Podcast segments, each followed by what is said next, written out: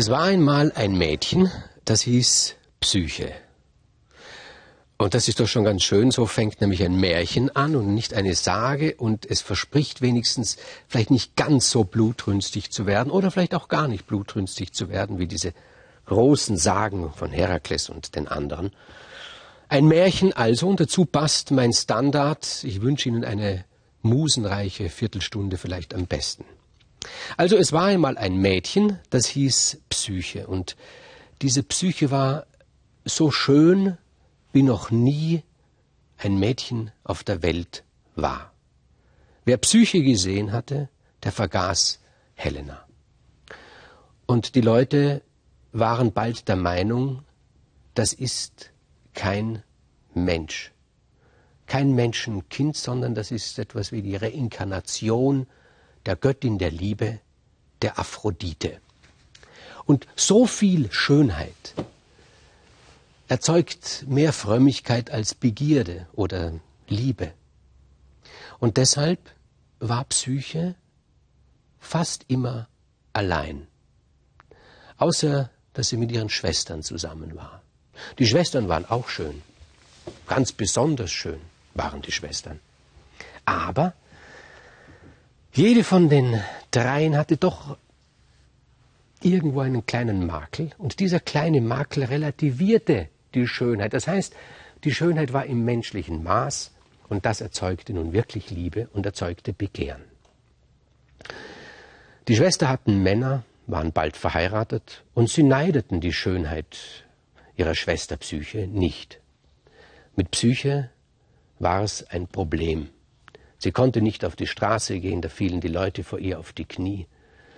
Es wurden Altäre für sie gebaut. Es war ein entsetzliches Leben für Psyche. Sie war eingesperrt im Palast ihres Vaters wie eine Gefangene. Und ihre Schönheit bewirkte noch etwas. Sie machte ihr eine große, mächtige Feindin, nämlich die Göttin der Schönheit.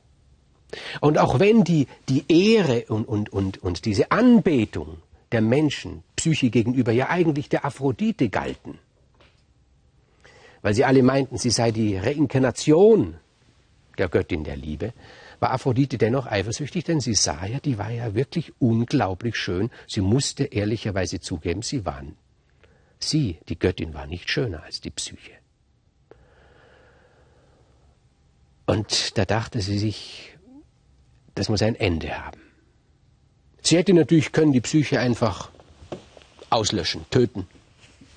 Aber sie wusste, das würde dann dazu führen, dass die Anbetung noch größer würde. Dann, dann, dann, dann gäbe es gar keine Möglichkeit mehr, dieser Psyche zu entgehen. Dann wird sie eine, eine Märtyrerin der Schönheit, eine Märtyrerin der Anmut. Man stelle sich das vor. Das Bild der Aphrodite wäre verblasst dagegen. Also hat sie sich überlegt, wie kann Schönheit am besten gebrochen werden? Sie kam zur Ansicht durch Lächerlichkeit. Also indem ich die Schönheit lächerlich mache. Und das war ihr Ziel. Sie wandte sich an ihren Sohn, Amor. Der Amor, bei den Griechen heißt er Eros, aber dieses Märchen ist eines, das seine Berühmtheit durch einen römischen Schriftsteller erlangt hat, nämlich durch Apuleius. Also bleiben wir beim Amor. Amor ist in dieser Fassung der Geschichte ein Sohn von Aphrodite und Ares, also ein Sohn der Liebe und des Krieges. Ein schwieriger Gott, ein gefährlicher Gott, auch wenn er so lieblich auftritt. Er hat Pfeil und Bogen, hat einen Köcher und in diesem Köcher befinden sich zwei Arten von Pfeilen. Es befinden sich Pfeile mit einer goldenen Spitze und Pfeile mit einer bleiernen Spitze. Wenn er den goldenen Pfeil schießt und er trifft das Herz eines Menschen, so wird sich dieser Mensch verlieben in das nächste Wesen, das er sieht. Er kann gar nichts dagegen tun. Ganz egal, was für ein Wesen das ist. Wenn er den bleiernen Pfeil abschießt, so wird dies, dieser Mensch, den er trifft, Abscheu haben vor dem nächsten Wesen, das er sieht. Er kann gar nichts dagegen machen, und wenn es das schönste, liebreichste Wesen ist. Also gut, Aphrodite sagt zu ihrem Sohn, mach, dass sich die Psyche in einen widerlichen Kerl verliebt, in einen hässlichen Kerl, dann werden alle sie auslachen. Sie werden sagen, was die Schönheit verliebt sich in die Hässlichkeit, so sollst du es machen. Gut? Amor schaut sich den Schauplatz zuerst an, schleicht sich in den Palast, wo Psyche lebt, bei ihren Eltern noch. Und dann sieht der Amor die Psyche, wie schön sie ist, kann seine Aufgabe nicht erfüllen. Er verliebt sich in die Psyche und er weiß, wie bringe ich das meiner Mutter bei. Aber er will die Psyche haben und er denkt sich, da muss mir jemand dabei helfen und er fällt ihm Apoll ein. Apoll, hilf mir. Apoll sagt, ja, das werde ich wohl tun. Ich bin der Gott der Weisheit. Ich bin doch nicht dazu da, um den Kuppler zu spielen. Ich glaube, sagt Amor, ich traue mich fast zu wetten, du wirst mir helfen. Und er erinnert ihn an eine Geschichte, als sich der, Apoll, als sich der Apoll schon einmal gegen ihn gestellt hat. Da hat sich nämlich der Apoll verliebt in die Daphne, eine junge Hirtentochter. Und da hat ihm der Eros, der Amor, einen Strich durch die Rechnung gemacht. Er hat nämlich in das Herz der Daphne einen bleiernen Pfeil geschossen, sodass sie voll Abscheu war gegenüber Apoll und sie ist vor ihm davongelaufen, Apoll hinterher. Sie hat sich verwandelt in einen Lorbeerstrauch. So ist die Geschichte ausgegangen. Daran will Apoll nicht erinnert werden. Er sagt, gut, ich helfe dir. Wie machen wir das? Plan wird geschmiedet. Apoll veranlasst, dass der Vater der Psyche nach Delphi geht, um dort sich Auskunft zu holen über das Schicksal seiner Tochter. Wie soll es mit Psyche weitergehen? Gut, einerseits. Und dann braucht er noch jemanden zur Hilfe, nämlich den Zephyros. Das ist der Westwind. Er geht zu dem Zephyros und sagt, hilf mir, der Apoll. Zephyros sagt, das will ich nicht. Der Apoll sagt, ich glaube schon, dass du mir helfen wirst.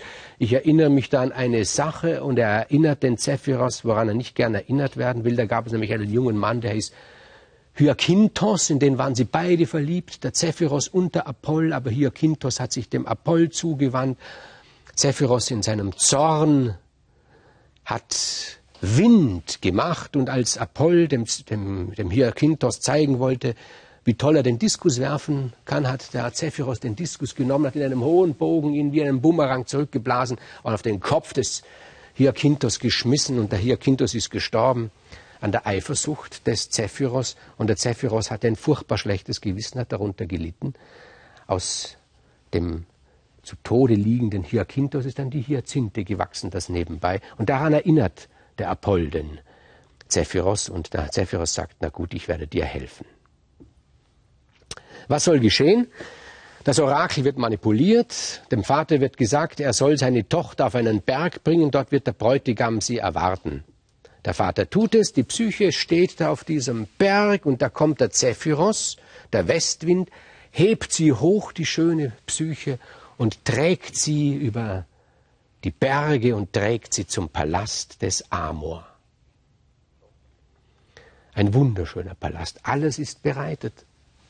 Die feinsten Speisen, die feinsten Möbel sind da. Alles, zu, alles vorbereitet für die Psyche. Es wird ihr Heim werden. Aber der Amor ist nicht da. Sie ist ganz allein dort. Und dann wird sie müde, legt sich ins Bett und als es Nacht ist, kommt Amor zu ihr, kriecht zu ihr ins Bett, umarmt sie und sie fragt ihn, bist du mein Bräutigam? Er sagt, ja, ich bin dein Bräutigam. Und sie fühlt seine Wärme, fühlt sein Begehren und auch sie wird von Liebe erfüllt und sie sagt, kann ich dich denn nicht ansehen? Nein, sagt er, das kannst du nicht. Wann kann ich dich dann ansehen? fragt sie. Du wirst Geduld haben müssen, sagt Amor. Und jede Nacht kommt er zu ihr. Und am Tag über ist sie allein, es ist ihr langweilig. Und irgendwann sagt sie zu Amor, ach, es ist mir so langweilig. Kann ich nicht meine Schwestern zu mir holen? Du wirst deinen Schwestern von mir erzählen, sagt Amor. Nein, das werde ich nicht, ich verspreche es. Also gut, er erlaubte sie. Ihre Schwestern kommen, sehen, Mensch, die jetzt aber wieder gut getroffen. Ein bisschen Neid ist schon dabei, natürlich, selbstverständlich. Und sie fragen natürlich gleich, was ist mit deinem Bräutigam? Wieso sehen wir ihn nicht? Ja, er kommt nur in der Nacht. Was heißt das? Er kommt nur in der Nacht. Und hast du ihn schon gesehen? Nein, Ja, aber warum denn nicht? Ich darf nicht drüber reden, sagt Psyche. Und da hetzen sie ihre Schwester auf und sagen, also ich, ich, ich, ich würde mir das nicht gefallen lassen, sagt die eine Schwester. Und die andere sagt, vielleicht ist es ja auch gar nicht so ungefährlich. Vielleicht ist er in Wirklichkeit ein wildes Tier und er lockt dich nur in sein Vertrauen und dann, und dann frisst er dich auf und sie bekommt Angst. Und sie denkt sich, ich werde ihn doch mal anschauen. Normalerweise ist es so, der Amor kommt, die beiden lieben sich, dann sprechen sie miteinander, dann schlafen sie ein und wenn der Morgen kommt, ist der Amor wieder weg. Und einmal bleibt die Psyche wach und als Amor schläft, holt sie eine Kerze, zündet sie an und betrachtet ihn. Und da sieht sie, er ist kein hässliches Tier, sondern er ist wunderschön. Und plötzlich denkt sie sich, so schön ist nur der Gott der Liebe. Und da erschrickt sie so, dass sie zuckt und da fällt ein Wachstropfen auf die Brust des Amor und der Amor erwacht und er sieht, dass Psyche ihr Versprechen gebrochen hat. Und da verschwindet er, ohne ein Wort. Der nächsten Nacht wartet Psyche auf ihn, aber Amor kommt nicht. Übernächsten Nacht kommt er auch nicht. Er kommt nicht mehr. Und sie hat so Angst, dass sie ihn verloren hat, weil sie ihn so lieb hat. Da zieht sie durch die Welt und sucht ihn. Wo soll man den Gott der Liebe suchen? Wo Menschen sind. Und auf diesem Weg kommt sie zum Palast einer Zauberin, heißt es. Aber diese Zauberin ist niemand anderes als Aphrodite, die Mutter des Amor. Sie sagt, Psyche, ich habe gehört von deinem Schicksal. Ich glaube, ich kann dir helfen. Sie gibt sich nicht als die Göttin der Liebe zu erkennen. Sagt, du musst allerdings drei Aufgaben erfüllen. Immer diese drei Aufgaben in den Märchen. Du musst erstens mal einen ganzen Raum voll Korn auslesen, und zwar in einer Nacht. Wie soll das gehen? Aber Psyche bekommt Hilfe, und zwar von Apoll. Er schickt die Ameisen, und die verrichten die Arbeit. Dann sollst du eine Herde menschenfressender Schafe scheren in einer Nacht. Auch dabei hilft dir Apoll. Dann sollst du ähm, Wasser vom Styx holen, dem Fluss der Unterwelt. Auch dabei hilft dir Apoll. Er schickt seinen Adler und der holt ein paar Tropfen Wasser aus dem Fluss der Unterwelt. Jetzt hilf mir, sagt Psyche. Äh, habe ich gesagt, drei Aufgaben, sagt Aphrodite, äh, habe ich eine vergessen, gibt nur eine vierte. Du sollst in die Unterwelt gehen und mir einen Eimer voll der Schönheit der Persephone, der Göttin der Unterwelt holen. Das ist nun wirklich sehr, sehr schwierig. Und Apoll sagt, dabei kann ich dir nicht helfen, das musst du allein machen. Und Psyche begibt sich in die Unterwelt und Persephone hat Mitleid mit der kleinen, schönen Psyche und Sie sagt, gut, ich werde dir helfen. Ich gebe dir einen Eimer voll von meiner Schönheit. Aber komm nicht in die Versuchung, in diesen Eimer zu blicken. Wir ahnen, wie es ausgeht. Psyche verlässt die Unterwelt. Neugierig ist sie. Und als sie schon den Schimmer des Tages sieht, als genug Licht ist, denkt sie sich, einen ganz kurzen Blick, das wird man doch nicht merken. Und sie blickt schnell in diesen Eimer, der voll ist mit der Schönheit der Persephone. Und da verfällt sie in einen tiefen Schlaf. Und im ursprünglichen Märchen erwacht sie aus diesem Schlaf nicht mehr. Apuleius allerdings, der spätrömische Dichter, hat die Sache gut ausgehen lassen. Ein Happy End. Und das finde ich ist eines der schönsten Märchen, das uns die Antike erzählt.